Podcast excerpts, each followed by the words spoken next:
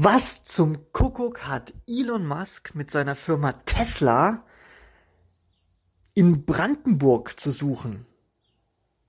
Die Antwort heißt, wer suche, der findet. Na, na, na, na, na klar, Fördermittel. Und zwar in einer gigantischen Größenordnung.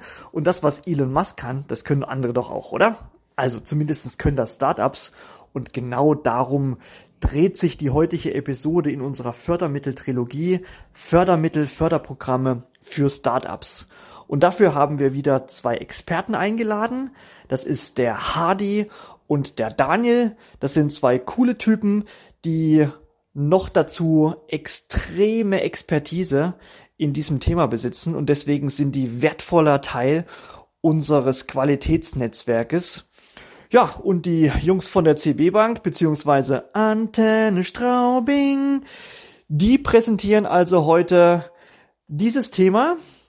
Viel, viel Spaß wünsche ich euch und vor allen Dingen wertvollen Input, den man sich immer mal wieder anhören kann. Ja, was das auch äh, mit dem Thema ähm, Arbeitsamt übrigens noch zu tun hat, bevor ich das vergesse, Arbeitsamt hat auch was mit Fördermitteln zu tun. Ja, und wie man auch Fördermittel noch hebeln kann, damit ich aus ein bisschen Geld sogar noch mehr Geld bekomme, entweder geschenkt oder ähm, günstig zur Verfügung gestellt.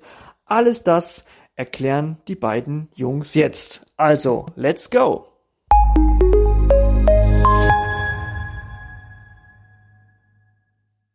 Ich freue mich super hier heute mit euch das Thema so ein bisschen genauer anzugehen. Vielleicht ganz kurz zu mir. Daniel Scholl, klar, ähm, ich bin an sich von Haus aus Betriebswirt, habe das ja irgendwann mal im Master studiert, äh, war da in Wien und Kopenhagen unterwegs und habe währenddessen schon immer so ein bisschen für mich gespürt, dieser Startup-Charakter, diese Startup-Welt reizt mich sehr und bin 2017 dann auch da tief eingetaucht bei Dimmler und Karcher. Das ist eine Unternehmensberatung in Berlin und Brandenburg.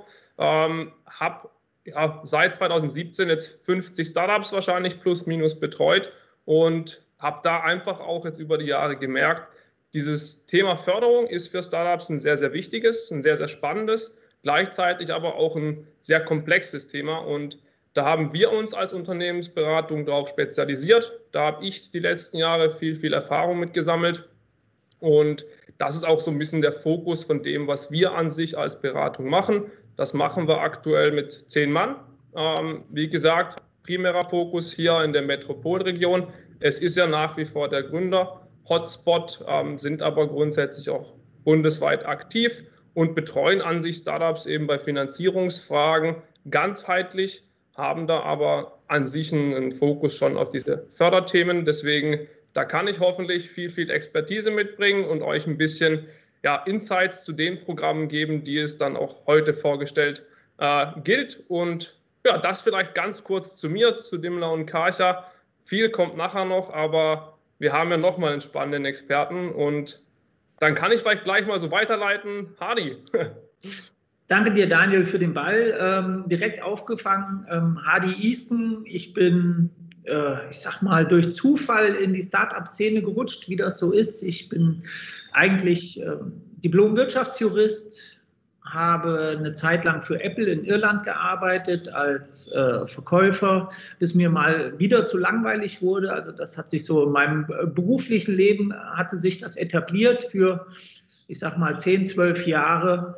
Und dann bin ich durch Zufall zu meinem Mitgründer gekommen, der hat mit mir zusammen studiert, ehemaliger Kommilitone, hatte eine Idee aus Amerika mitgebracht, die haben wir auf den deutschen Markt angepasst. Ähm, das war ein Fintech, heute heißt die, äh, heute heißt die Branche Fintech. Damals hieß das noch, hau ab, von mir kriegst du kein Geld. Das war in 2009, da war es kaum möglich für Fintech irgendjemanden zu begeistern und Business to Business schon gleich überhaupt nicht. Äh, wir haben es trotzdem nach über 25 Mal Pitchen geschafft, unsere erste sechsstellige Summe einzuwerben und ähm, von da an habe ich eigentlich so meinen äh, beruflichen Frieden gemacht, denn im Startup-Bereich kann man sich ja in alle fachlichen Themen einarbeiten. Ich habe mich dann ähm, in der Richtung durch meinen Hintergrund als Wirtschaftsjurist habe ich mich auf den Finanzbereich spezialisiert. Das heißt, ich bin inzwischen tätig als Interimsmanager ähm, in Startups, die, ähm, ich sage mal, in eine VC-Runde gehen wollen Das heißt, ich übernehme meistens so den Part CFO oder äh, Chief Operating Officer. Ähm, das als Interim. Ich betreue aber auch, äh, genauso wie Daniel das macht, ähm, einige Startups und auch, äh, ich sag mal, Scale-Ups schon im Bereich der Fördermittel.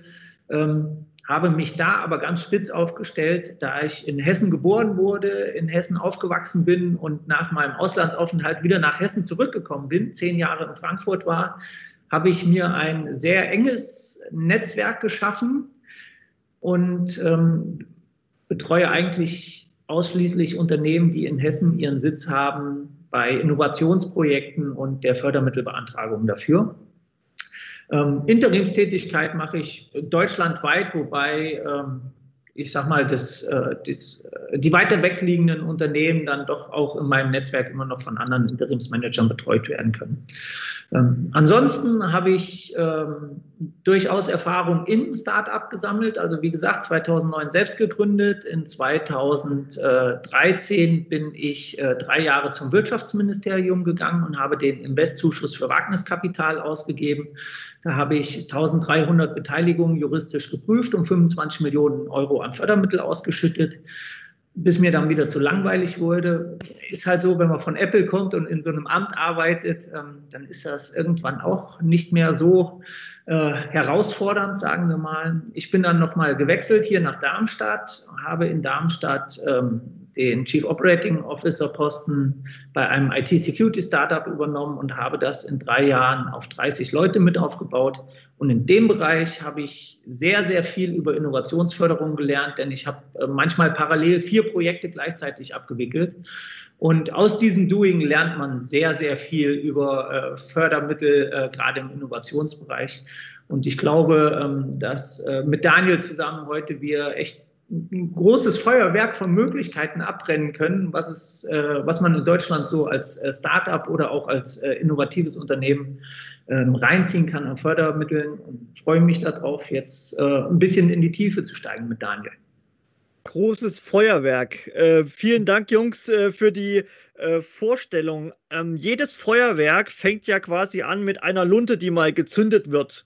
Ja, wo die erste Rakete, die erste Fontäne mal äh, angezündet wird. Was ist denn aus eurer Sicht? Ihr habt euch ja auch äh, eine gewisse Storyline für heute mal überlegt. Äh, so äh, der erste Schritt, die allererste Lunte, die man zündet als Startup oder als, als äh, Gründer mit einer Idee vielleicht äh, als allererste Fördermöglichkeit.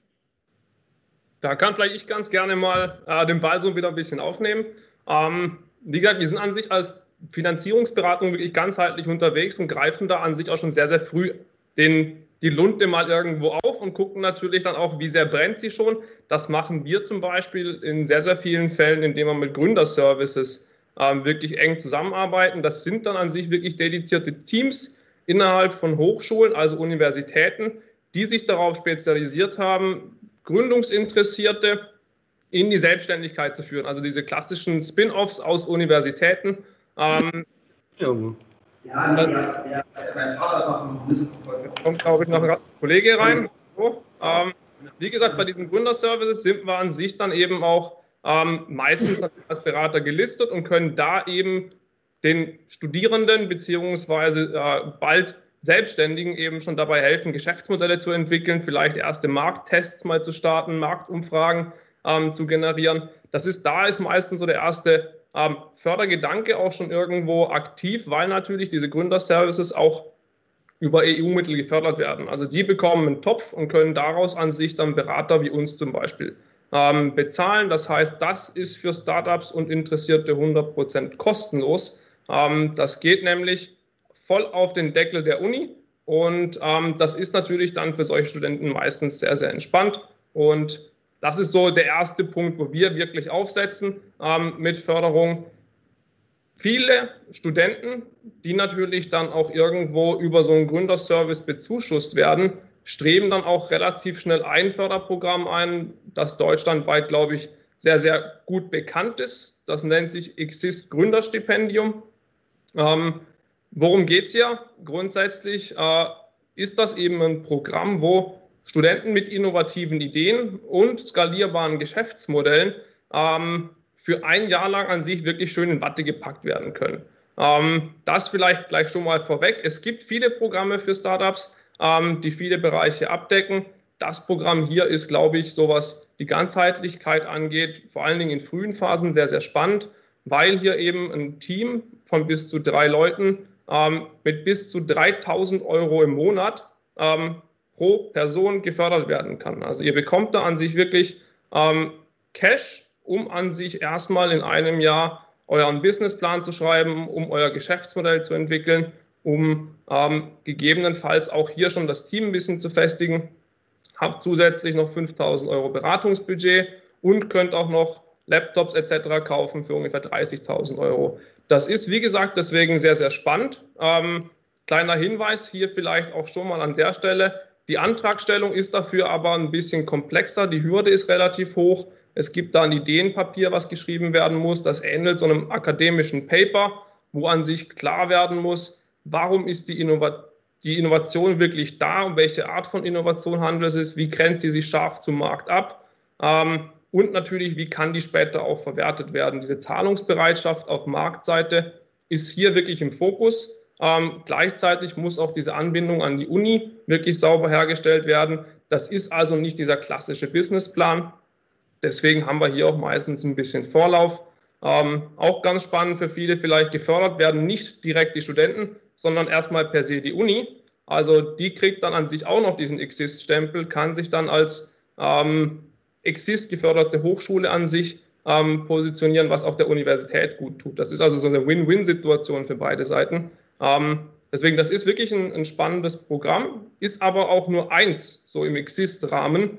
Ähm, da kann ich den Ball vielleicht auch wieder mal zu dir rüberspielen, Hardy. Du kennst dich da nämlich auch noch mit einem Programm ganz gut aus. Richtig. Ich habe äh, im Rahmen von Exist leider selber nie gegründet, muss ich dazu sagen. Ich habe aber für einen Arbeitgeber, der aus einer Hochschule ausgegründet wurde, das Exist Forschungstransferprogramm abgewickelt. Und das ist ein Programm, das äh, ein bisschen anders ansetzt als äh, das Gründerstipendium. Das Gründerstipendium geht ja äh, vor allen Dingen in den Lebensunterhalt, sagen wir mal, der Gründer hinein. Also das heißt, äh, wenn Studenten oder auch äh, wissenschaftliche Mitarbeiter mit Universitätsbezug ausgründen, muss ja auch irgendwie die Familie ernährt werden oder zumindest sich selber, sagen wir mal. Und beim Exist-Forschungstransfer ist es so, dass außergewöhnliche ähm, Forschungsprojekte, die in ein ähm, ich sage mal, in ein Produkt münden können, dass die unterstützt werden. Da gibt es auch wesentlich weniger äh, Bewilligungsbescheide als beim Gründerstipendium in Deutschland. Und es ist so, dass äh, mein ehemaliger Arbeitgeber, ähm, das Unternehmen aus Darmstadt, ähm, das hatte diese äh, Bewilligung schon erwirkt. Ähm, das kann man auch alle, da kann ich auch offen drüber sprechen, denn äh, die meisten Förderungen, über die wir uns heute unterhalten, die sind irgendwo öffentlich einsehbar. Das heißt, ähm, die Unternehmen müssen immer damit rechnen oder die Gründer, wenn sie einen Antrag stellen, ähm, dass auch die Sachen auf den Webseiten der einzelnen Fördermittelgeber veröffentlicht werden. Und hier war es so, dass in Darmstadt die Gründer schon lange Jahre als wissenschaftliche Mitarbeiter tätig waren an der Hochschule im IT-Bereich haben dann äh, basierend auf dem äh, auf der EID, also dem äh, elektronischen Nachweis auf dem Personalausweis, schon Forschung betrieben und haben dann ein Produkt entwickelt, das in dieses Exist-Forschungstransferprogramm reingefallen ist. Und da gibt es zwei Stufen drin. In der ersten Stufe werden die Personalausgaben für diese Wissenschaftler gefördert vom Fördermittelgeber und die Förderung erhält die Hochschule. Das heißt, ähm, die Hochschule muss einen kleinen Teil beisteuern. Ich glaube, 10 Prozent sind das und 90 Prozent werden von Exist gefördert. Ähm, da kommen jetzt, wie gesagt, nur Leute in Frage, die wirklich schon in der Hochschule äh, verankert sind. Und dann, als ich dazu gestoßen bin, war das Unternehmen gerade ausgegründet aus der HDA und ähm, da war es so, dass die äh, Förderphase 2 beantragt war. Die wurde dann bewilligt, genau in dem Monat, als ich äh, dazugestoßen bin. Und ich habe die dann für die Gründer abgewickelt, da ich ja so diesen, äh, äh ich sag mal, COO, CFO Hut auf hatte. Und ähm, Fördermittel, ich sag mal, sind ja nicht nur Beantragung und schön, wenn man sie bekommt, sondern vor allen Dingen auch Arbeit hinterher, die Nachweise einzureichen und die Nachweise auch in dem Sinne qualitativ so hochwertig äh, einzureichen, dass man äh, die Förderung auch hinterher behalten darf und nicht äh, im Nachhinein wieder abgenommen bekommt. Beim Forschungstransfer ist es dann so, in der Stufe 2 erhält das ausgegründete Unternehmen bis zu 180.000 Förderung, 180.000 Euro Förderung, musste damals noch 60.000 Euro Eigenkapital nachweisen, das durch die Gründer oder durch die Hochschule halt in das Unternehmen geflossen ist, so dass äh, im Endeffekt es so war, dass die äh, Personalkosten als äh, Förder, äh, ich sag mal Fördergrundlage, also das ist auf Kostenbasis, gibt man die Personalkosten an, einen Eigenanteil davon hat man zu tragen und der Rest wird gefördert. Und so war es damals auch.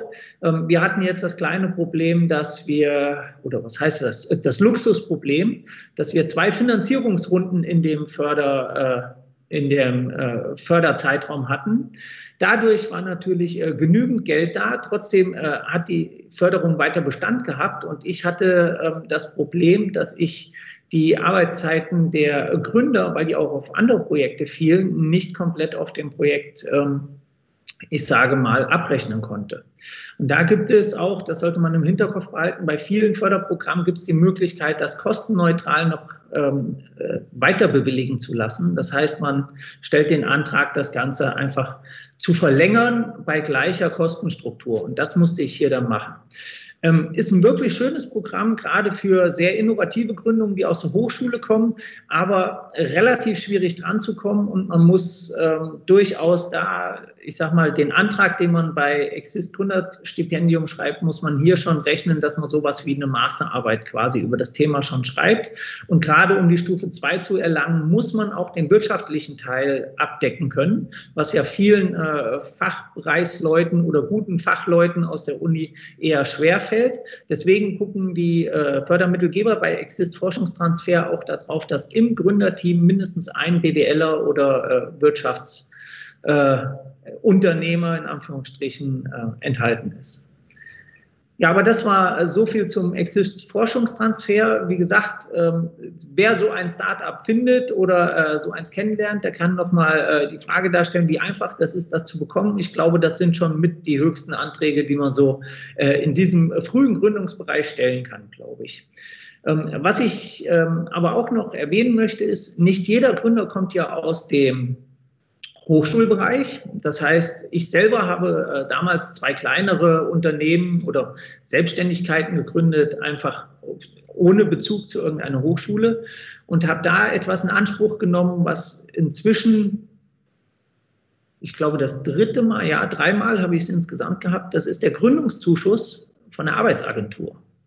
Und das ist ein äh, relativ guter Zuschuss für alle die, die nicht unbedingt gerade Student sind oder mit einer Hochschule verwandelt sind und trotzdem gründen möchten und derzeit arbeitslos sind oder erwarten, arbeitssuchend zu werden. Ähm, bei mir war es so, ich habe jetzt das letzte Mal in 2019 diesen Zuschuss bekommen und habe den bekommen, weil ich eine nebenberufliche Tätigkeit in eine hauptberufliche Tätigkeit aus der Arbeitslosigkeit umgewandelt habe. Also meine Beratungs- und Beteiligungsgesellschaft, die ich schon seit 2015 betreibe, das ist die SARC Ventures. Mit der halte ich einige kleinere Beteiligungen und berate halt äh, viele Gründer und Scale-Ups. Ähm, die habe ich nebenberuflich betrieben und in 2019 bin ich damit in den Hauptberuf gegangen aus der Arbeitslosigkeit raus. Und zwar war ich genau einen Tag arbeitslos hatte vorher schon mit der Arbeitsagentur abgesprochen, dass ich äh, das gerne machen würde. Und die Arbeitsagentur hat dem zugestimmt, da mein, ich sage mal, wer auf LinkedIn mich sucht und meinen äh, Werdegang sieht, würde sagen, das ist ein zerrissener Lebenslauf. Ne? Also mal anderthalb Jahre bei Apple gearbeitet in Irland, ein halbes Jahr in England gelebt, äh, drei Jahre für ein Ministerium gearbeitet, äh, zwischendurch gegründet. Das ist nicht so leicht zu vermitteln, gerade nicht in der Gehaltsklasse, in der ich mich vorher bewegt habe. Und da war es dem Arbeitsamt natürlich lieber, mir einen Gründungszuschuss zu geben, so dass ich auch ein paar Arbeitsplätze noch aufbauen kann, was ich äh, fleißig tue momentan. Und da kann ich jedem Gründer nur empfehlen, wer die Möglichkeit hat oder abzusehen ist, dass er aus der Arbeitslosigkeit rausgründen muss, ähm, dass er sich sofort mit seinem Arbeitsamt in, äh, oder der Arbeitsagentur in Verbindung setzt und dann nochmal nachschaut, ob das nicht ein Weg ist. Ich habe ähm, für sechs Monate im ersten Stadium bekommt man für sechs Monate das Arbeitslosengeld weiterbezahlt plus 300 Euro Sozialversicherungsaufschlag. Und dann gibt es eine zweite Förderphase, die muss man neu beantragen aus der ersten Phase heraus. Die läuft dann neun Monate lang und da bekommt man quasi noch diesen äh, Sozialversicherungszuschlag weitergezahlt. Insgesamt hat das bei mir in der letzten Gründung jetzt 2019 knapp 20.000 Euro ausgemacht. Das ist so der Höchstbetrag, den man äh, bekommen kann, wenn das Arbeitslosengeld relativ hoch ist. Und das ist auf jeden Fall ein Zuschuss, den äh, Gründer erhalten können, die äh, diese Vorgaben mitbringen. Ich muss aber dazu sagen, es ist eine Kannleistung vom Arbeitsamt oder von der Arbeitsagentur und keine Mussleistung mehr. Das war so in 2004 rum, glaube ich, auch so, wo, wo der Rahmen so Ich AG und sowas hieß. Ähm, von daher ähm, sollte man das Gespräch aber ganz offen suchen. Ähm, grundsätzlich wollte ich auch noch ein, äh, auf was anderes hinweisen, nämlich ähm, Inkubator- und Acceleratorprogramme. Wenn man gegründet hat und noch unternehmerisch sehr am Anfang steht, als auch von der Idee, ist es aus meiner Sicht mit jetzt zwölf Jahren Startup und Finanzierungserfahrung wirklich wichtig, dass man sich in einzelnen Bereichen nochmal das Denken zumindest aufbaut oder reinholt, um am Markt bestehen zu können. Oft ist es so, das war auch bei mir früher nicht anders, wenn ich über Gründung oder, oder äh, Unternehmensaufbau nachgedacht habe, waren die, äh, die Gedanken sehr romantisch, äh, was nicht heißt, dass ich äh, irgendwelche äh, tollen Themen hatte, sondern dass ich einfach gedacht habe, das läuft schon gut. Inzwischen, ähm, wie gesagt, nach zwölf Jahren kann ich sagen, naja, Gründerdasein ist äh, jeden Tag mindestens zweimal hinfallen und dreimal aber wieder aufstehen. Und ähm, in solchen Inkubator- und Acceleratorprogrammen, auch wenn es, äh, ich sag mal, nicht monetär vielleicht gefördert wird, hilft es aber ungemein, wenn man zum Beispiel in einen Inkubator geht und da seine Geschäftsideen nochmal auf Herz und Nieren prüft mit dem Team. Und da ist aus meiner Sicht auch ganz egal, wem man sich da als Inkubator reinholt oder wo man hingeht. Natürlich sollte man schon, schon darauf achten, dass vor allen Dingen die, äh, die äh, der Spirit stimmt, also dass man sich gut äh, austauschen kann da und äh, gut versteht. Aber wichtig ist vor allen Dingen, dass man vorwärts kommt. Denn eins habe ich auch wiederum gelernt, äh, bei einer Gründung ähm, etwas auf die lange Bank zu schieben, ist nie förderlich. Deswegen heißen die Dinger ja auch Accelerator, um zu beschleunigen.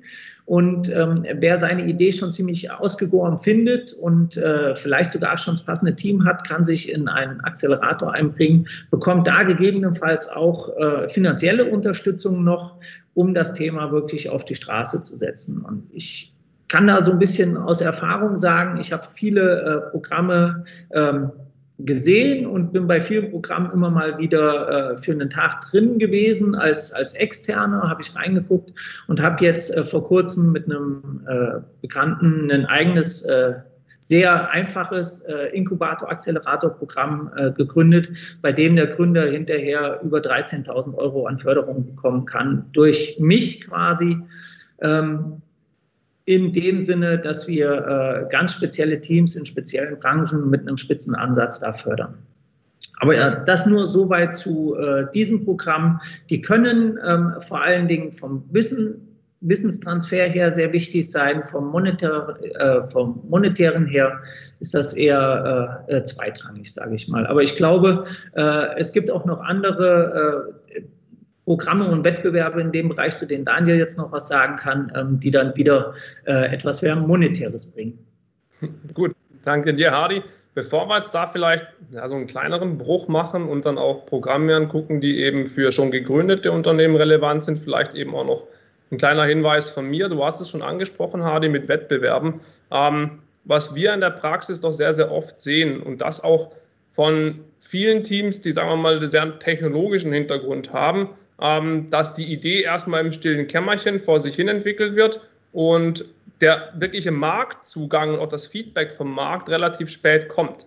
Das ist grundsätzlich was, wo wir auch immer gleich sagen, versucht das schnellstmöglich zu ändern. Ihr braucht Marktfeedback ähm, und das möglichst viel in einer möglichst frühen Phase. Und da kann so ein Businessplan-Wettbewerb, wie es es ja deutschlandweit an sich auch gibt, förderlich sein. Ähm, worum geht es hier im Wesentlichen an sich? Ist das eine Art kleiner Contest für Startups in verschiedenen Bereichen, wo Businesspläne oder auch Business Model Canvas entwickelt werden können.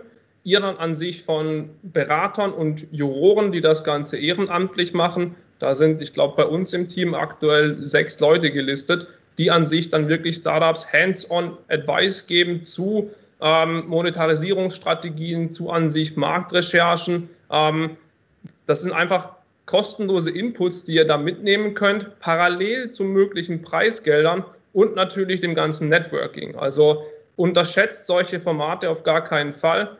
Ich kenne die, sagen wir mal, äh, Teams der letzten Jahre, die hier den Businessplan-Wettbewerb Berlin-Brandenburg gewonnen haben.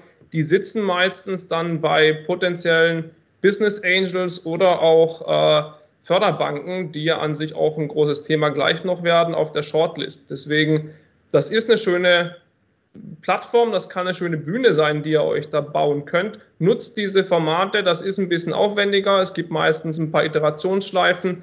Ihr kriegt da aber wirklich direktes Feedback und könnt dann wahrscheinlich im Endeffekt noch ein bisschen was an ähm, monetärem Output für euch generieren. Ihr habt aber auf jeden Fall ordentlich was an, an Know-how dazu gewonnen und auch von extern das Ganze hoffentlich nochmal validiert.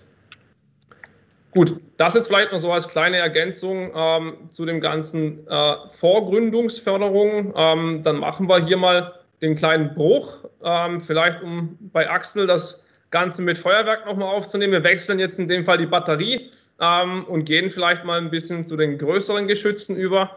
Ähm, heißt, in dem Bereich, wo wir jetzt unterwegs sind, lag eine Gründung vor. Ähm, auch hier, die erste Frage ist ja meistens, und die wird uns auch sagen wir mal, von jüngeren Teams relativ oft gestellt, wo gründe ich denn und was gründe ich denn? Ähm, um überhaupt für Förderbanken oder auch Geldgeber attraktiv zu sein, gilt es in der Regel eine Kapitalgesellschaft zu gründen. Das ist eine UG oder eine GmbH.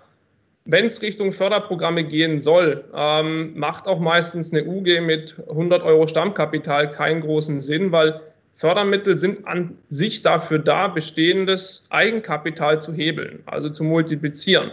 Und wenn die Förderbank an sich sieht, ihr habt eine UG mit 100 Euro, ist das für die erstmal abschreckend. Deswegen da mein Hinweis, ähm, wenn er an sich plant, größer volumig überhaupt unterwegs zu sein, versucht eine GmbH mit 25.000 Euro am besten gleich auszugründen. Ähm, dann habt ihr da an sich Ruhe und das signalisiert natürlich auch nach außen, dass es hier, dass ihr es ernst meint und dass an sich Investoren auch ähm, dann theoretisch anbeißen können. Der Standort des Unternehmens ist für viele aber dann immer auch eine, eine, Frage von Förderung. Also wie gesagt, wir sind hier in der Metropolregion Berlin-Brandenburg unterwegs. Die Förderlandschaft in Berlin ist eine andere als in Brandenburg.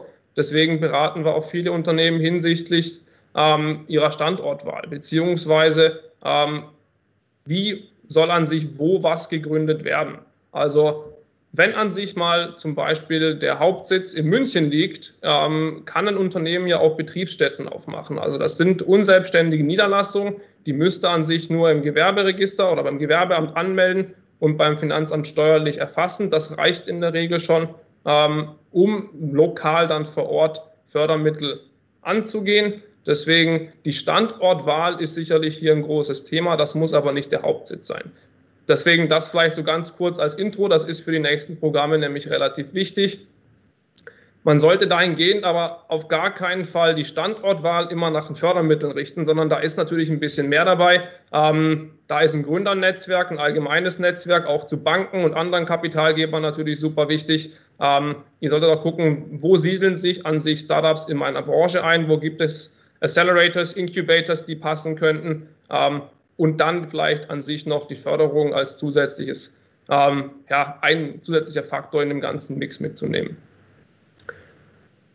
Hier auch vielleicht noch ganz kurz, wie gesagt, Finanzierung ist ein bunter Strauß an Möglichkeiten, Förderung ist an sich ein Teil davon, deswegen ihr braucht immer zusätzlich zur Förderung in der Regel noch irgendwo eine andere Finanzierung, meistens in Form von Eigenkapital, um dann Zuschüsse zu erhalten oder auch Darlehen, Bürgschaften etc. Da verweise ich gerne, ich glaube, an den ersten Podcast hier in dieser Triologie, ähm, wo es an sich mal ganz grob über die Themen ging.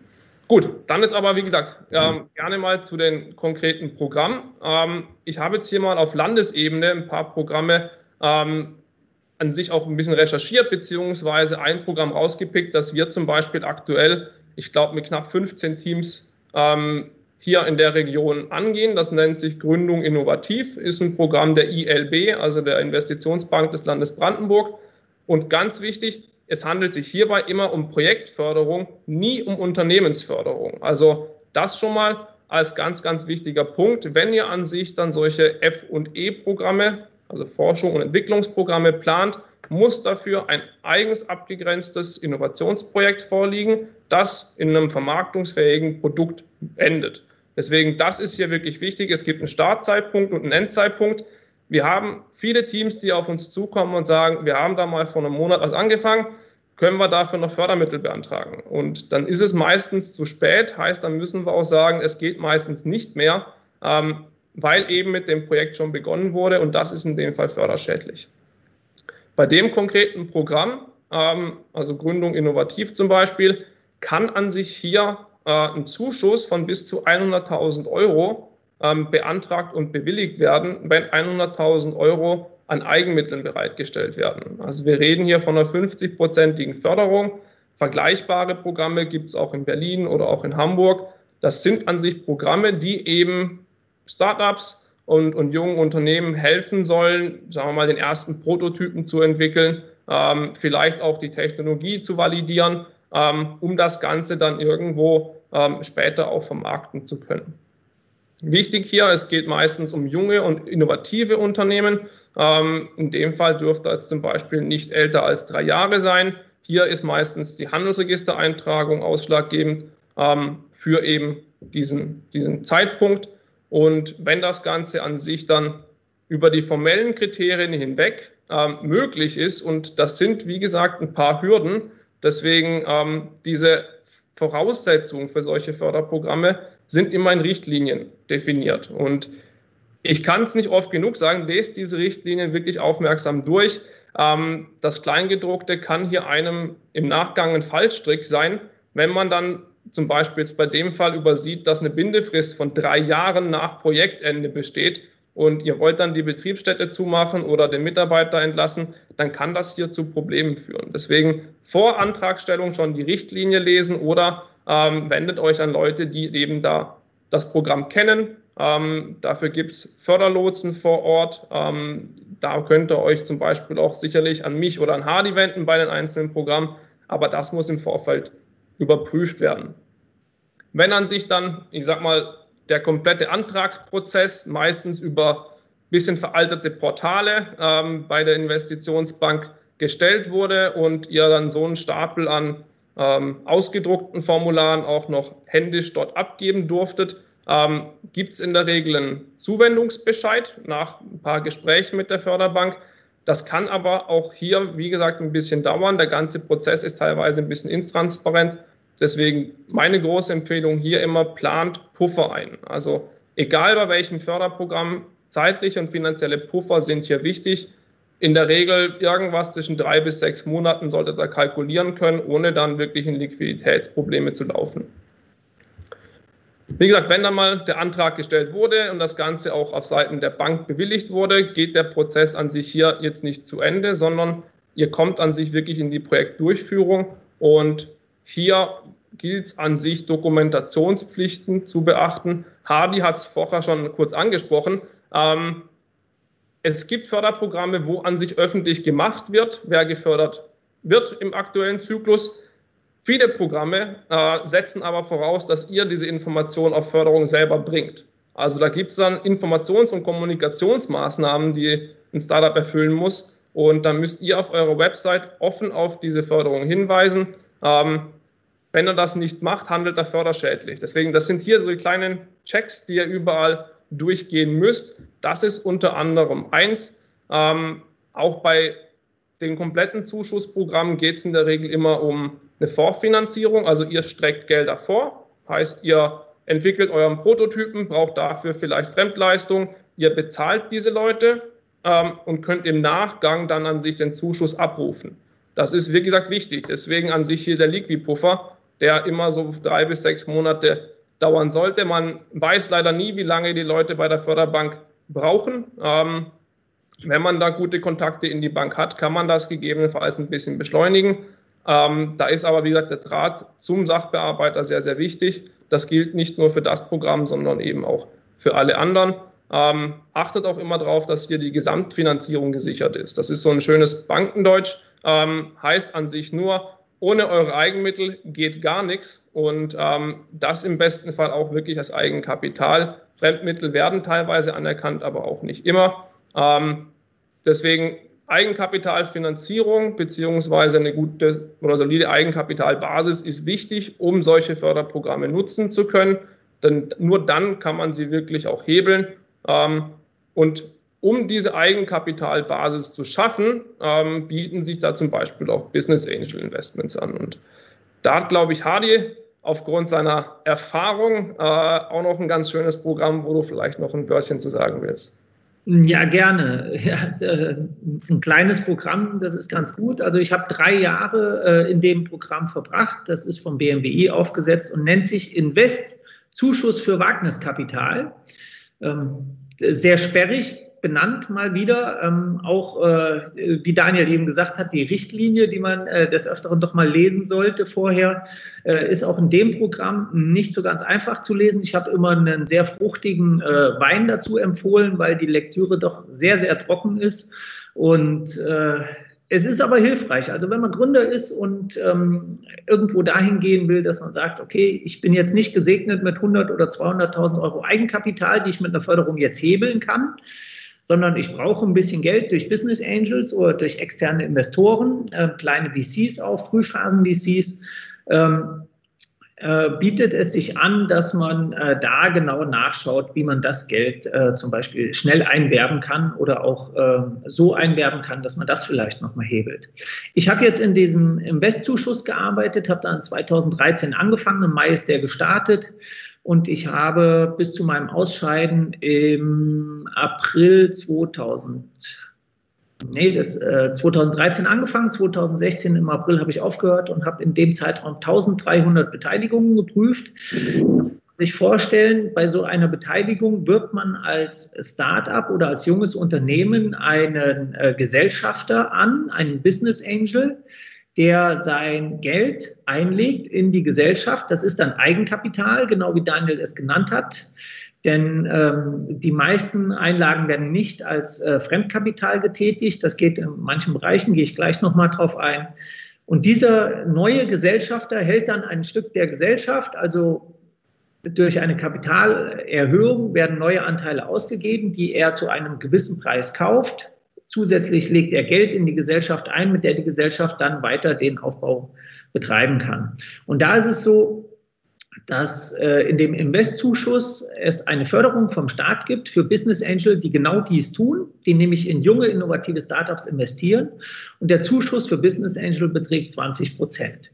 Das heißt, wenn wir jetzt ein Gründerteam nehmen, die äh, alles fertig gemacht haben, eine super Idee haben, vom Team her gut aufgestellt sind und jetzt ähm, am Markt antreten und skalieren möchten, ähm, stellt sich dann die Frage, haben wir genug Eigenkapital dafür? Wenn nicht, gehen die auf verschiedene Business Angel zu.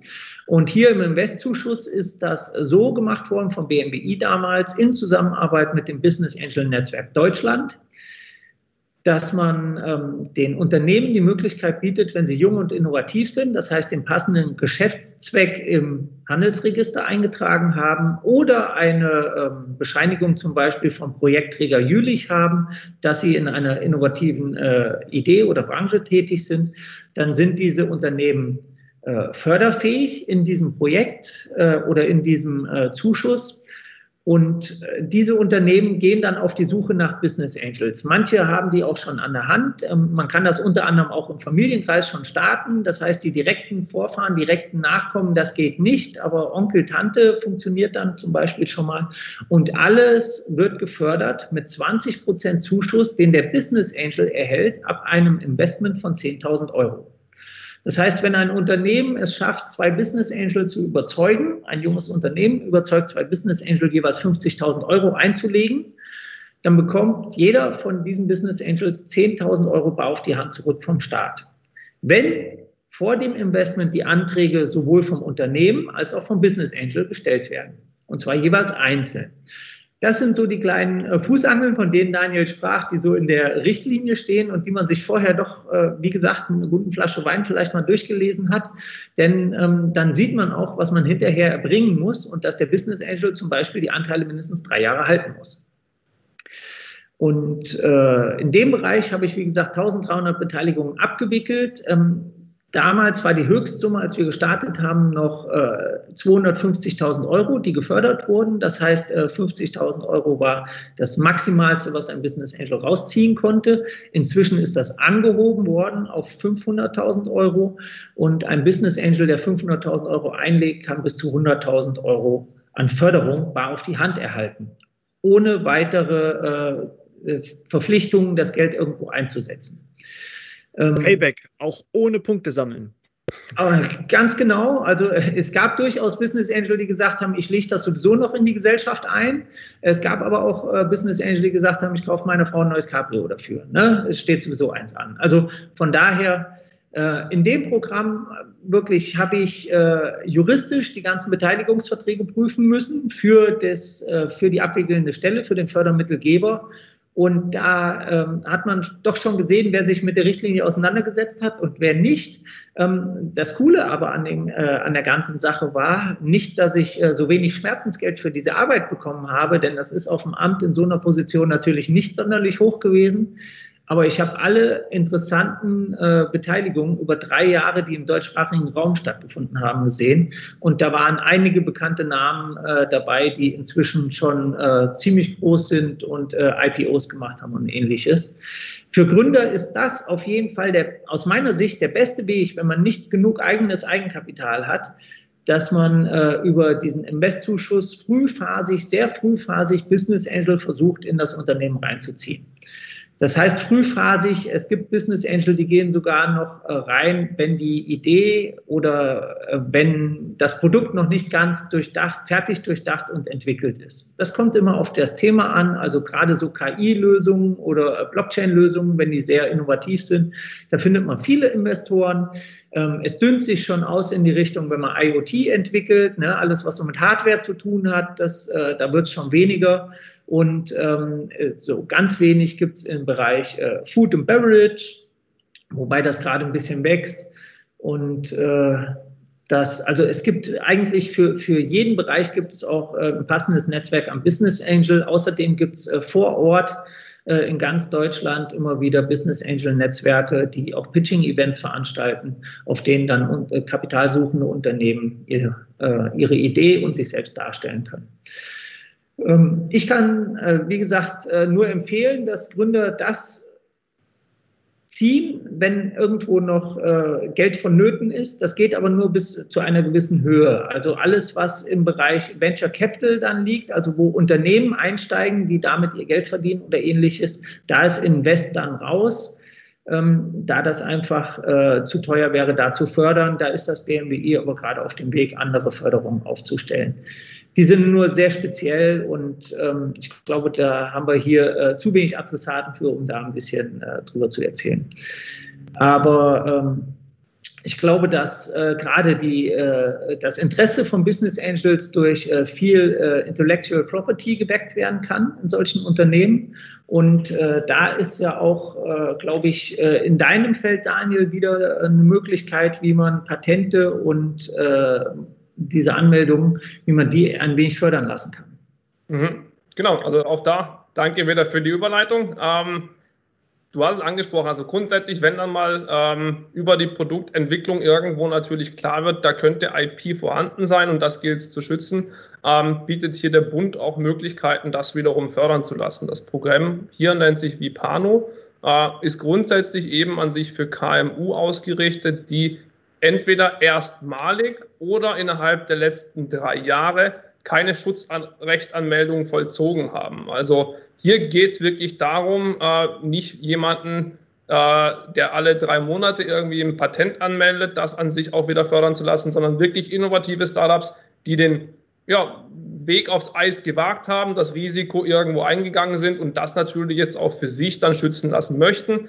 Und dafür bietet ähm, der Staat eben dann auch die Möglichkeit, diesen gesamten Prozess der Schutzrechtanmeldung zu fördern. Das heißt, ihr könnt hier Amtsgebühren, also dann die konkrete Schutzrechtanmeldung, aber auch Patentanwaltskosten wieder mit bis zu 50 Prozent fördern lassen.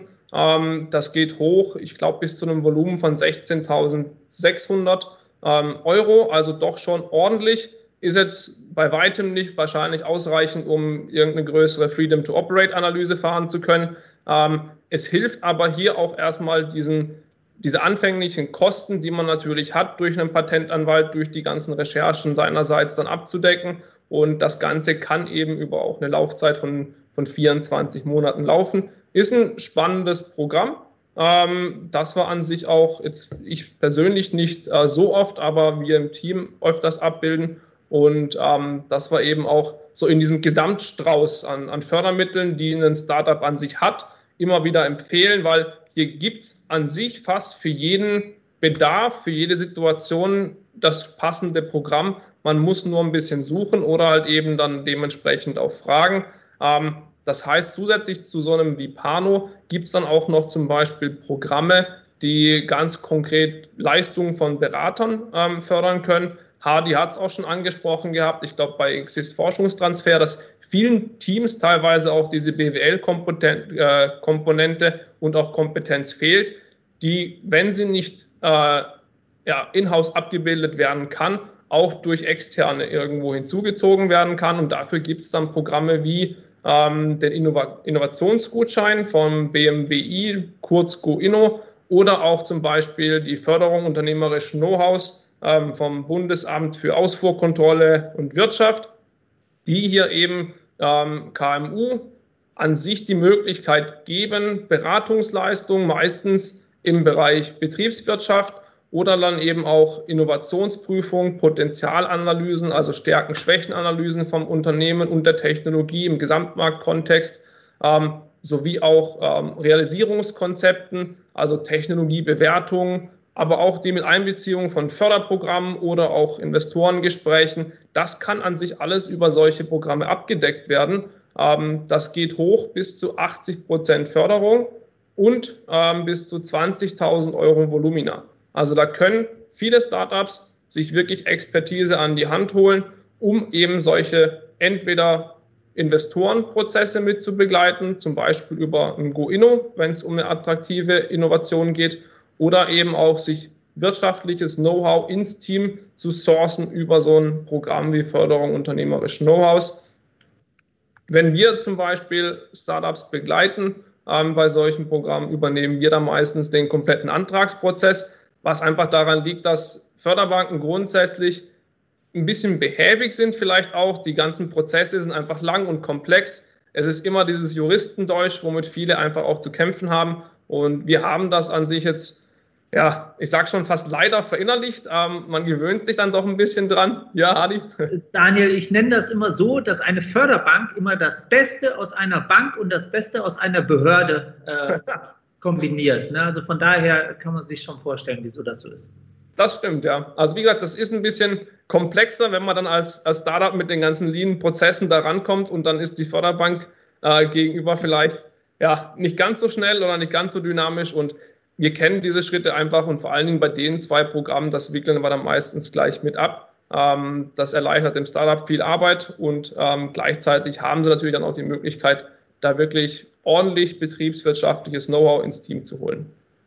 Gut, wie gesagt, da gibt es einen, einen, Strauß an zigtausenden Programmen für Startups in jeglicher Phase. Ähm, was wir uns jetzt da so ein bisschen rausgepickt haben, waren jetzt an sich die Programme, die vielleicht so direkt nach Gründung relevant sind, also auf den ersten Metern äh, in der Startup-Phase. Ähm, Hardy hat es ja auch schon angesprochen, wenn das Ganze dann ein bisschen skaliert werden soll, also an sich ja, ein bisschen mehr Wumms hinter soll, um es mal mit den Worten von äh, Olaf Scholz zu sagen, ähm, gibt es weitere Programme beziehungsweise weitere Möglichkeiten, sich da als Startup an sich ähm, finanziell unterstützen zu lassen. Und das geht zum Beispiel über ähm, Landesbeteiligungsgesellschaften. Und da kannst du auch gerne noch mal was zu sagen, Hadi.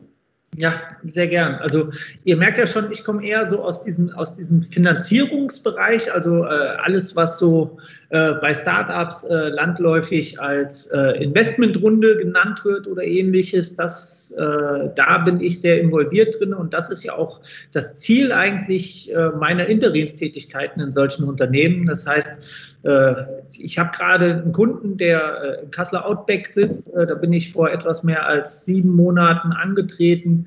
Super Technologie entwickelt, aber im, im äh, gesamten Unternehmen war bisher kein BWLer drin, kein, kein keiner, der auch äh, im weitesten Sinne mal Sales gemacht hat oder auch, äh, ich sag mal, so, so ein bisschen den Operationsbereich abdecken kann. Und wir sind jetzt gerade in der Due Diligence drin, die sollte eigentlich in Kürze äh, doch äh, abgeschlossen sein. Und das sind die Tätigkeiten, die ich da ausführe, um das Unternehmen halt äh, so schnell wie möglich investierbar zu machen für Venture Capital. Das heißt, dass die Stufe, nachdem der Business Angel ein, eingetreten ist ins Unternehmen, ähm, das kann man gar nicht so an, an den Höhen festmachen von, von der Einlage. Also manchmal passiert das schon, wenn, wenn nur 50.000 Euro ins Unternehmen geflossen sind. Manchmal müssen aber für die Produktentwicklung schon, schon mehrere hunderttausend reingeflossen sein, damit man überhaupt äh, für solche äh, frühphasigen Venture Capital äh, Investments interessant wird. Und da gibt es ähm, gibt es mehrere Möglichkeiten, wie man das wieder hebeln kann. Zum Teil, wie Daniel schon gesagt hat, es gibt Landesbeteiligungsgesellschaften. Ähm, ich habe ja am Anfang gesagt, ich bin sehr spitz aufgestellt in Hessen. Das heißt, äh, mein hessisches Netzwerk ist da ziemlich gut. In Hessen gibt es die, äh, die äh, mittelständische Beteiligungsgesellschaft die äh, sowohl stille Beteiligung als auch offene Beteiligung eingeht. Das heißt, man kann ähm, normalerweise äh, machen die das gern, wenn man einen äh, Lead-Investor hat, das heißt ein Venture Capital-Unternehmen, das aus dem privaten Bereich kommt, geht da in die Führung, führt die ganze äh, Sache äh, businessmäßig und dann geht die Landesbeteiligungsgesellschaft mit öffentlichen Geldern noch äh, damit rein. Ähm, in Thüringen habe ich äh, während meiner Investzeit sehr viel mit den Beteiligungsmanagement Thüringen äh, zu tun gehabt, weil die sehr umtriebig waren. Äh, in Mainz äh, die äh, Investitionsbank äh, hat äh, sehr viele Gründer aus dem Rhein-Main-Gebiet angeworben, sagen wir mal, in den letzten Jahren, was auch in Frankfurt nicht so positiv aufgenommen wurde. Aber ich sage mal, wenn die Bundesländer sich halt nicht besonders aufstellen können, dann ähm, muss man auch so eine Abwanderung erwarten. Und da ist es so, wenn man eine Landesbeteiligungsgesellschaft ähm, als Investor mit reinzieht, dann bringen die meistens kein, äh, kein Netzwerk oder Know-how mit ein, äh, das kommt immer ganz drauf an, wo man ist, aber meistens nicht. Meistens wird Geld eingelegt. Es gibt aber auch andere äh, Möglichkeiten, wie zum Beispiel Bayern Kapital. Ähm, mit dem Geschäftsführer habe ich damals sehr viele Vorträge gehalten, als ich den Investzuschuss promotet habe. Und da ist es so, in Bayern ähm, wird, ich glaube, die gibt es schon fast 30 Jahre. Die Bayern Kapital, die geht pari passu mit einem Lead-Investor in ein Investment. Das heißt, zu gleichen Konditionen, wenn ein Venture Capital Unternehmen 500.000 einlegt und ähm, hat äh, einen gewissen Satz an Rechten, die sie dafür bekommen als Gesellschafter, dann ähm, verdoppelt äh, Bayern Kapital zum Beispiel diese Einlage und geht zu gleichen Rechten da auch in das Investment rein. Das sollte man sich gerade an Punkten, wo man relativ stark auf externes Geld setzt, also auf, auf neue Gesellschafter setzt, sollte man sich das äh, gut überlegen, ob man das nicht reinzieht.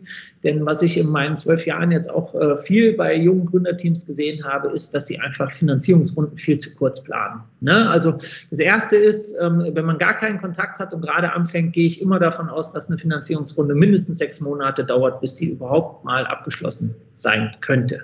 Das ist aber dann schon, wenn es gut läuft. Das nächste ist, wenn man ähm, die Finanzplanung und das Pitch-Deck dafür aufstellt, dann sollte man nicht eine Finanzierung suchen, die nur kurzweilig ist, das heißt, ich sag mal, über ein Jahr hält oder ähnliches, sondern man sollte schon versuchen, so eine vernünftige Roadmap aufzustellen, dass der Investor nicht äh, direkt wieder sieht, ähm, dass man nach einem, nach einem Jahr, in dem man sein Investment reingezogen hat, dann gleich wieder sich auf den Weg machen muss, ein neues Investment zu finden. Ähm, man, die Gründer versuchen dann immer die Bewertung damit niedrig zu halten, aber das ist so viel Aufwand, so eine Finanzierungsrunde abzuwickeln, dass das hinterher on the long run überhaupt keinen Sinn macht, immer wieder neu anzufangen. Und äh, Landesbeteiligungsgesellschaften äh, kann man da gut mit einbinden. Wie gesagt, Bayern Kapital äh, in Hessen, in Thüringen. Es gibt auch noch andere Kapitalgeber wie äh, Coperion, die das auch machen, die äh, bundesweit da äh, tätig sind. Ähm, das sind aus meiner Sicht immer gute Beimischungen, wenn man dann so eine Series A-Runde machen will, die dann, äh, ich sag mal, mindestens so eine Million, ab eine Million Euro an äh, Beteiligungskapital benötigt. Und ähm, von daher äh, kann ich, also ich kann immer nur empfehlen, den Kontakt da zu suchen und hinterher ob, kann man sich entscheiden, ob man das äh, annehmen möchte. Wie sieht es denn bei euch da oben aus, Daniel? Ich meine, du hast Brandenburg, Berlin, habt ihr ja ein bisschen mehr Expertise als ich. Ähm, wie sieht es da mit den Landesbeteiligungsgesellschaften aus? Also grundsätzlich auch, ähm, ich denke mal, für viele natürlich ein spannendes Thema und hier oben ist die Situation, ich denke mal, ähnlich. Ähm, es geht sehr, sehr viel. Ich, wir konnten jetzt, glaube ich, auch gerade letzte Woche, die, die letzte Runde eben, ähm, mit einem Unternehmen closen über die Brandenburg Kapital, das ist da die Landesbeteiligungsgesellschaft. Und ähm, vielleicht da auch ähm, gleich vorweg der Hinweis, die sind ja meistens dann eben auch direkt an die Förderbanken angebunden und ähm, das ist, also wir verstehen das immer auch als ganzheitlicher Prozess. Also ein Startup läuft ja meistens irgendwo mal los, kriegt eine Exist-Förderung vielleicht, zack, ein Stempel, dann eine Invest-Förderung, zack, der nächste Stempel. Dann gibt es vielleicht ein FE-Programm wie Gründung Innovativ, wieder ein Stempel. Und das Ganze ist natürlich dann auch für so eine Landesbeteiligungsgesellschaft immer sehr, sehr schön, wenn das Ganze natürlich aus dem eigenen Haushaus schon ein bisschen wächst. Und ähm, da sehen wir eben, dass das sehr, sehr gerne gemacht wird und dass da an sich auch auf Landesseite ordentlich Mittel dabei sind. Wir machen das hier jetzt, ich glaube, gerade mit drei oder vier Teams. Eins konnten wir jetzt eben äh, letzte Woche auch closen. Ähm, da geht es um ja, einen niedrigen ähm, Millionenbetrag, der eben jetzt als Eigenkapital eingezahlt wird. Und da haben wir jetzt nächste Woche dann ein, ein Kick-Off-Meeting mit dem Team, um eben zu gucken, wie können wir jetzt das an sich wieder hebeln. Also auch da die Mittel von der äh, Landesbeteiligungsgesellschaft können als Eigenkapitalbasis für weitere Förderungen genutzt werden. Ähm, und wenn da mal eine Million reinkommt, äh, haben wir da eben über Programme gut und gerne die Möglichkeit, da sechs, sieben Millionen draus zu machen. Deswegen, das ist für viele sehr, sehr attraktiv. Ähm, da geht es aber auch immer ähm, um das Thema, welche Art von Kapital fließt. Du hast es angesprochen, stille Be äh, Beteiligung oder offene Beteiligung. Ähm, man muss hier gucken, die EU hat mit Anfang des Jahres eine neue Richtlinie aufgesetzt, wodurch Mezzaninkapital, also Wandeldarlehen zum Beispiel, nicht mehr zum wirtschaftlichen Eigenkapital von Startups über drei Jahren gezählt werden. Ich bringe es deswegen an, weil das kann für viele ähm, problematisch werden, wenn es an Förderung ähm, geht, weil das wirtschaftliche Eigenkapital für Banken grundsätzlich ein, ein relevantes Thema ist. Da hat man noch ein bisschen Welpenschutz als Startup in den ersten drei Jahren, danach aber nicht mehr. Und dann wollen sie hartes Eigenkapital sehen, dann reicht kein Wandeldarlehen mehr. Kann ja. ich bestätigen an der Stelle, Daniel. Äh, will nur kurz reingrätschen, ja, aber gerne. das Thema Eigenkapital bei der Bewertung von Unternehmen äh, ist für uns so elementar, ja. Und äh, je nachdem, was da für ähm, ähm, Kapitalarten vorliegen, ja, äh, ist es Eigenkapital ähnlich, ist es echtes Eigenkapital oder ist es tatsächlich dem Fremdkapital zu äh, zu weisen? Äh, da entscheiden sich dann oder da trennt sich dann halt eben Goes beziehungsweise von können wir leider nicht machen, ja, und äh, automatisch dann auch äh, möglicherweise eine Abwärtsspirale für ein Unternehmen in Gang setzen. Ne? Nur durch die Wahl des richtigen oder des falschen äh, Beteiligungsmodells. Ja, wichtiger Punkt. Danke da Axel auch für den Einwurf. Ähm, das haben wir jetzt auch gerade mit einem Team, die uns kontaktiert haben, weil sie an sich ein Wandeldarlehen ähm, bekommen haben. Höherer sechsstelliger Betrag, haben sich riesig gefreut, wollten das nutzen für Förderung, liegen aber schon über den drei Jahren und da haben wir jetzt ein Problem, wie wir das mit denen abbilden können. Deswegen Sie wollen nicht wandeln, dann sind die Konditionen aktuell zu schlecht, würden gerne warten bis nächstes Jahr. Deswegen, das sind dann Themen, da setzen wir uns mit denen immer hin und versuchen da wirklich dieses ganzheitliche Finanzierungskonzept irgendwo zu bieten. Grundsätzlich ist aber so eine Beteiligung über so eine Landesbeteiligungsgesellschaft immer ein schönes Mittel, um eine Series A dann auch ähm, zu starten und auch abzuschließen und dann eben mit weiteren Programmen zu hebeln. Ähm, da gibt es bundesweit ähm, einige. Ich kann gleich noch was zu Brandenburg sagen, aber da geben wir vielleicht erstmal zurück ins schöne Hessen. Das ist gut. Ähm, denn mit Hessen kenne ich mich ein bisschen aus, was äh, äh, vor allen Dingen noch in, ich sag mal, um, um mein, äh, meine berufliche Tätigkeit so abzuschließen. Ähm, dein, äh, ich glaube, dein Chef Daniel hat es in dem ersten, äh, in dem ersten äh, Podcast der Trilogie schon oder Webcast der Trilogie schon genannt, äh, sind die Innovationsförderungen die äh, ziemlich interessant sind für äh, Startups oder ich sage mal eher für Scale-ups. Also wir sind ja jetzt so vom, vom ganz äh, vom, vom äh, blutigen Start an äh, sind wir jetzt schon durch verschiedene Finanzierungsphasen und Wachstumsphasen durchgegangen und kommen jetzt so an einen Punkt, ähm, wo ich ungefähr einsteige, wenn ich so, ich sag mal, mindestens Teams von sechs bis sieben Mitarbeitern in so einem Startup drin habe. Ähm, in Hessen betreue ich nämlich noch Unternehmen, die Anträge für Innovationsförderung stellen. Und äh, da ist es so, es hat in Hessen äh, originär ähm, eine Landesoffensive zur Exzellenz in der Wissenschaft, wirtschaftlichen Entwicklung gegeben. Und äh, das nannte sich LÖWE, kurz das Akronym dafür. In diesem Bereich konnte ein äh, innovatives Start-up zusammen mit einer Hochschule oder Forschungseinrichtung zusammen ein äh, Projekt einreichen, bei dem sie auch eine 50 Prozent bis zu 50 Prozent Förderung bekommen haben. Das heißt, ähm, Sie haben ein Innovationsprojekt mit der Hochschule zusammengeschrieben, den Antrag eingereicht und haben dann auf die Personalkosten und zum Teil auch auf die Sachkosten eine Förderung bekommen können von bis zu 500.000 Euro. Die Hochschule hat eine Förderquote von 90 Prozent, das heißt, die müssen immer nur 10 Prozent selber stellen. Und das Unternehmen hat äh, dadurch ähm, die Möglichkeit gehabt, halt bis zu 500.000 Euro einzuwerben für innovative Projekte, die sie umsetzen wollten. Und das ist jetzt nichts gewesen für Startups, die gerade ihr erstes Produkt entwickeln, weil dafür war es nicht gedacht, sondern für Unternehmen, die schon unterwegs sind mit Umsätzen und auch äh, da einiges vorzuweisen haben und dann aus diesem Geschäft heraus eine ähm, risikobehaftete Entwicklung vornehmen, die sie sonst ohne diese Förderung nicht hätten tätigen können. Und in dem Bereich habe ich äh, bei Löwe einige Projekte betreut äh, in Hessen. Da waren äh, viele KI-Sachen dabei, also dass äh, Softwareunternehmen oder auch Cloud-Service-Unternehmen ähm, eine KI entwickelt haben, die eingebunden haben. Ich habe mit verschiedenen Hochschulen in Hessen äh, in den Teams, habe die sowohl zusammengebracht als auch da die Anträge geschrieben. Und dann hat sich in Hessen glücklicherweise etwas Neues entwickelt. Das äh, ist die Distralförderung. Und da war es dann wirklich so, dass äh, in einem Förderprogramm unter einem Deckmantel gleich sechs verschiedene Förderlinien entwickelt wurden. Ähm, ich habe neulich auch mit dem, äh, mit dem Herrn telefoniert, äh, aus dessen äh, Feder dieses komplette Konzept stammt. Und das ist wirklich sehr gut aufeinander abgestimmt.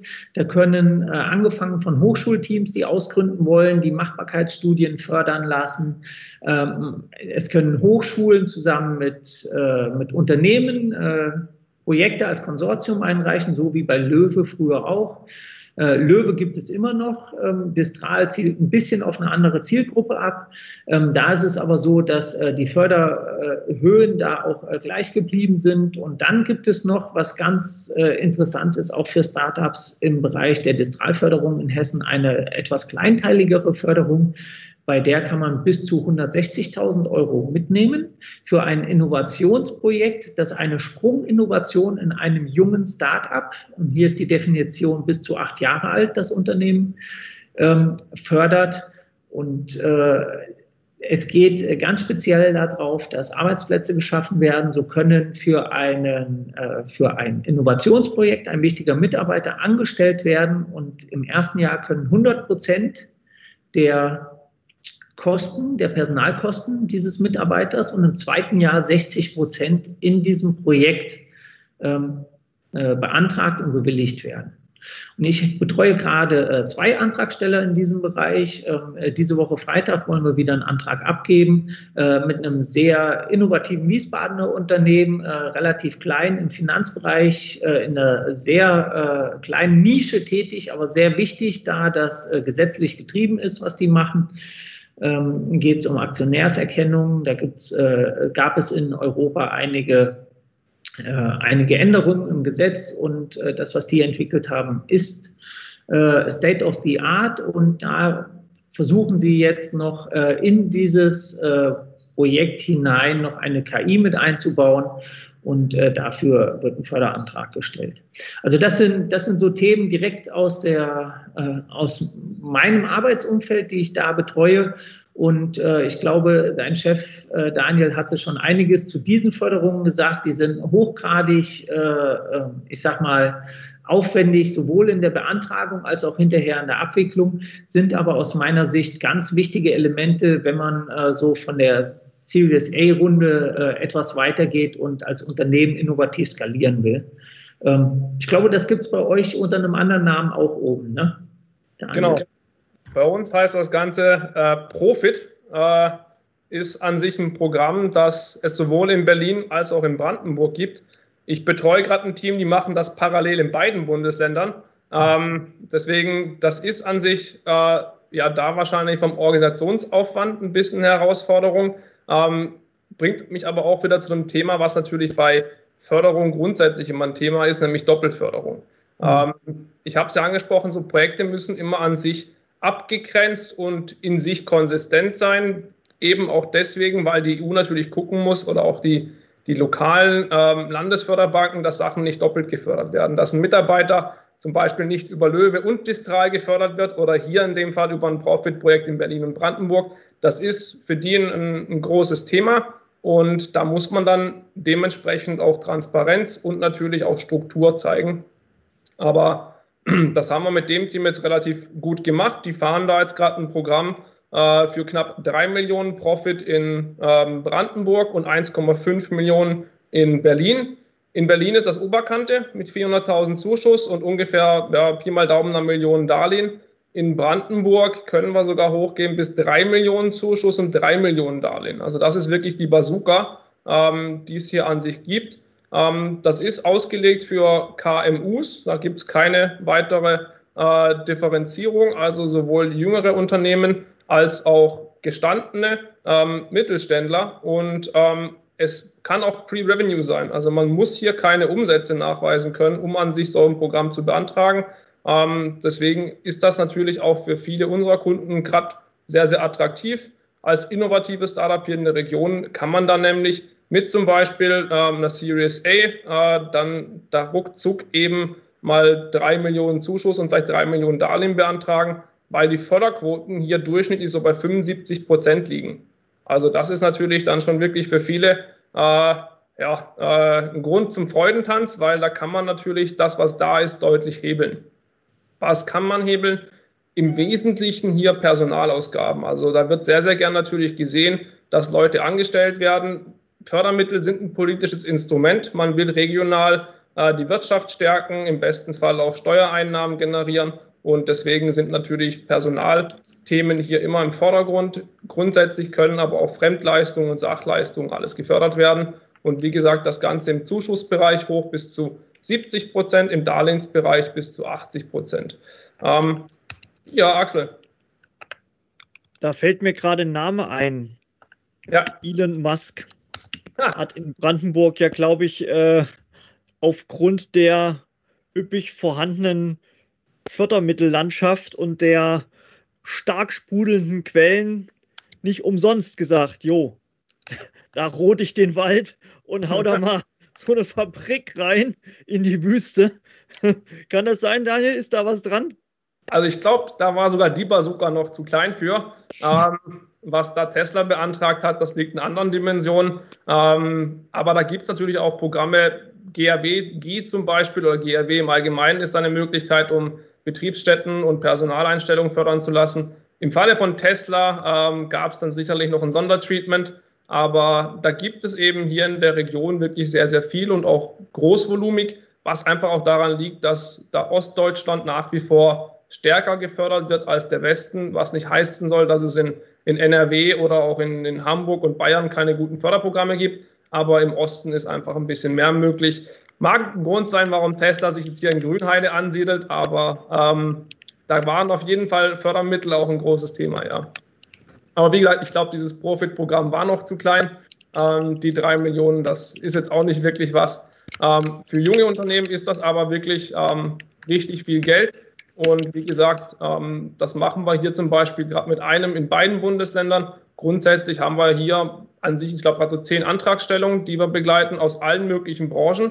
Ähm, das ist auch wieder branchenoffen. Das sind innovative ähm, Themenfelder. Du hast angesprochen, Hardy, Blockchain ist da meistens ein, ein Thema, KI ist meistens ein Thema. Es sind viele Softwarelösungen, wo wir auch merken, das ist bei den Förderbanken nicht unbedingt immer so gern gesehen, beziehungsweise gibt es da auch immer ein bisschen Verständnisprobleme.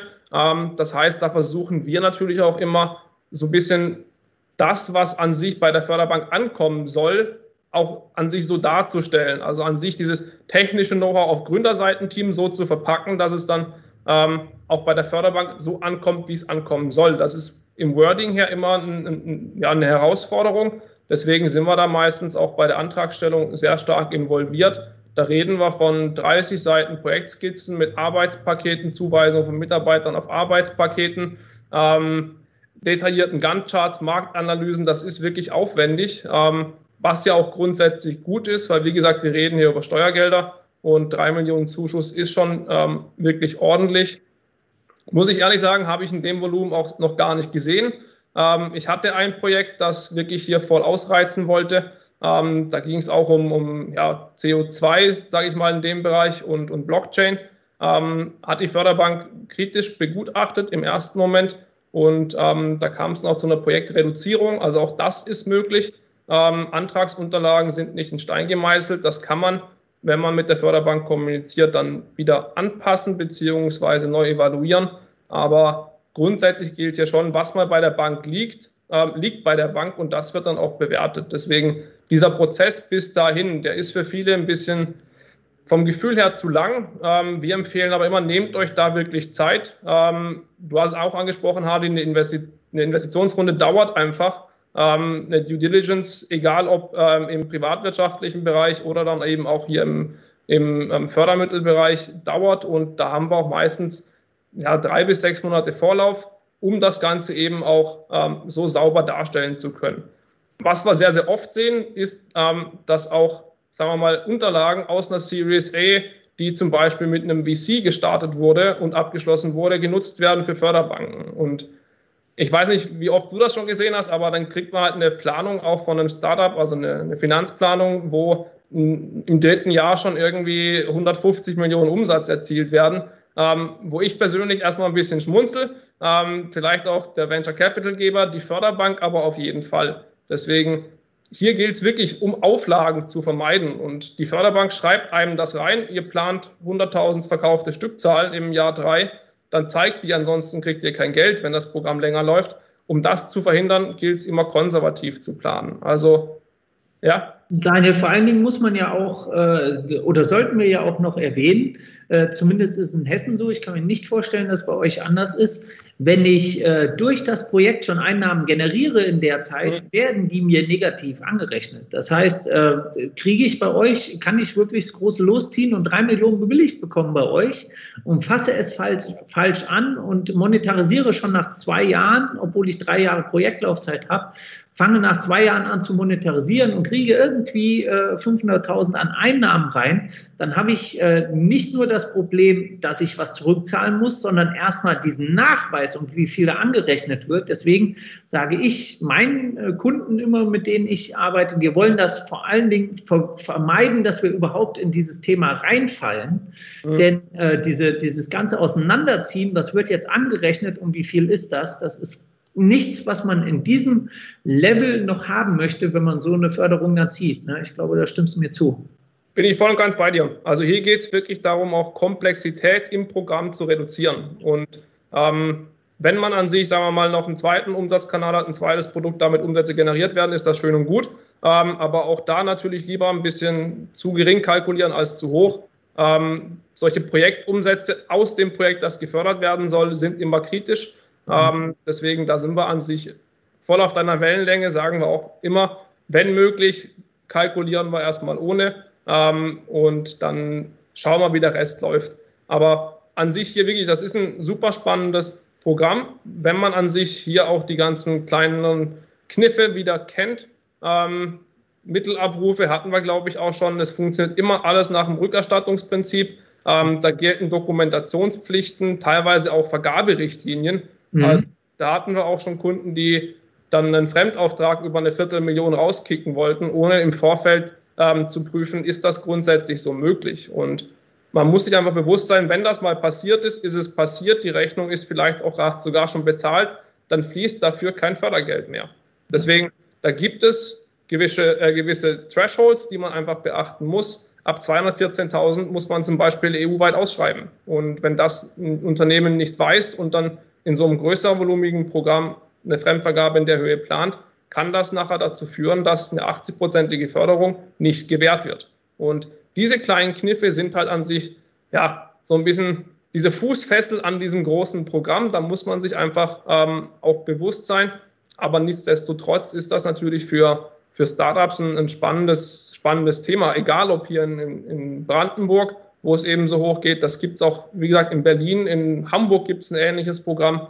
Da gibt es viele, viele solche Möglichkeiten, um wirklich innovative Projekte auch in größeren Volumen umzusetzen. Und Profit ist hier eben eins, was wir sehr, sehr oft machen.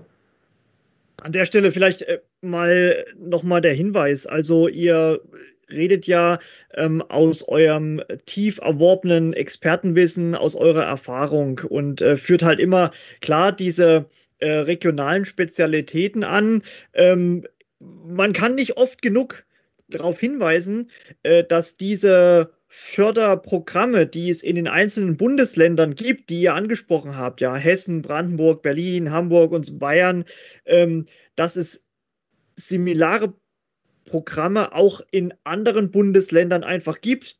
Die heißen dann anders, das sind bestimmte Voraussetzungen dann leicht abgeändert und die die Summen, die Förderhöhen äh, vielleicht äh, leicht differieren, aber im Grunde genommen, ihr habt ja jetzt ein äh, komplexes System von den äh, Programmen erläutert. Und je nachdem, wo das Startup halt ansässig ist, beziehungsweise gedenkt zu gründen, beziehungsweise ähm, möglicherweise wegen Betriebssitz sich nochmal zu erweitern, sollte man immer dort die vorhandene Fördermittellandschaft betrachten. Ne? Nicht, dass so dieser, dieser Eindruck hier äh, entsteht, hier, das gibt es nur hier und nur dort und so weiter. Ne? Nee, keineswegs. Also da hast du vollkommen recht. Das gibt es an sich in sehr vielen Bundesländern. Es gibt auch Plattformen, die Förderdatenbank oder auch die Gründerplattform, wo ihr euch wirklich informieren könnt, was gibt es bei euch lokal vor Ort. Ähm, angesprochene Programme sind immer nur Beispiele. Das gibt es natürlich in, in jedem Bundesland in der einen oder anderen Form. Es unterscheidet sich immer nur, wie viel Zuschuss, wie viel Darlehen, wie hoch sind die Förderquoten und wie hoch das Gesamtvolumen. Aber da gibt es an sich ja an jeder, jeder Ecke irgendwo was. Da kommt wieder der Wein ins Spiel, ne? dass man sich ja. erstmal ein bisschen einlesen muss und dann äh, hat man relativ schnell aber einen Überblick. Und äh, ich kann nur noch einen Tipp damit auf den Weg geben, auch wenn äh, ich zum Teil mein Geld damit verdiene, äh, Dimmler und Karcher damit das Geld verdient, es macht schon Sinn, einen Profi da äh, mit reinzuholen, wenn man sich damit noch nicht auskennt. Bei mir ist es meistens so, dass ich die ersten zwei Anträge mit äh, meinen Kunden schreibe und sage denen auch von Anfang an, also wenn wir zwei geschrieben haben, dann könnt ihr den dritten äh, selber schreiben. Ne? Und äh, das ist, äh, das ist auch so. Ne? Also wenn man, wenn man gar keine Ahnung in dem Bereich hat und äh, sich äh, nicht wirklich so tief damit beschäftigen will, dann holt man sich lieber jemanden rein, mit dem man das zweimal macht, dann kennt man die Fußangeln. Äh, wenn man das nicht macht, ist man relativ schnell auch wieder an dem Punkt, dass man sich die ganze Arbeit leider hätte sparen können. Ja, das stimmt allerdings. Und da ist dann doch schon einiges verloren, beziehungsweise was heißt verloren? Besser gesagt, nicht gewonnen. Von daher finde ich es einfach klasse, dass es so Leute wie euch gibt, die die Startups sozusagen an die Hand nehmen und durch den Fördermitteldschungel führen und leiten. Äh, das kann ich auch noch wirklich jedem ans Herz legen, dass man sich zu diesen Themen einfach entsprechendes Fach-Know-how mit ins Boot holt. Denn einerseits kann man als vermeintlicher Laie, so nenne ich es jetzt einmal völlig wertungsfrei, gar nicht wissen, ähm, was da alles geht. Und zum anderen äh, hat man auch genügend andere Themen auf dem Zettel als Startup, würde ich mal behaupten. Ja, Jungs, ich sage herzlichen Dank für eure Inputs und die spannenden Einblicke. Auch hier bin ich mal wieder zu eine Milliarde Prozent sicher, dass sich da viele Leute hier auch viele wertvolle Tipps und Inputs äh, rausziehen und auch für die, fürs tägliche Doing mitnehmen können ja, ich bedanke mich einfach nochmal ganz herzlich bei allen Mitwirkenden und unseren treuen Zuhörern. Macht es gut und bis zum nächsten Mal mit den Jungs von der CB Bank und Antenne Straubing.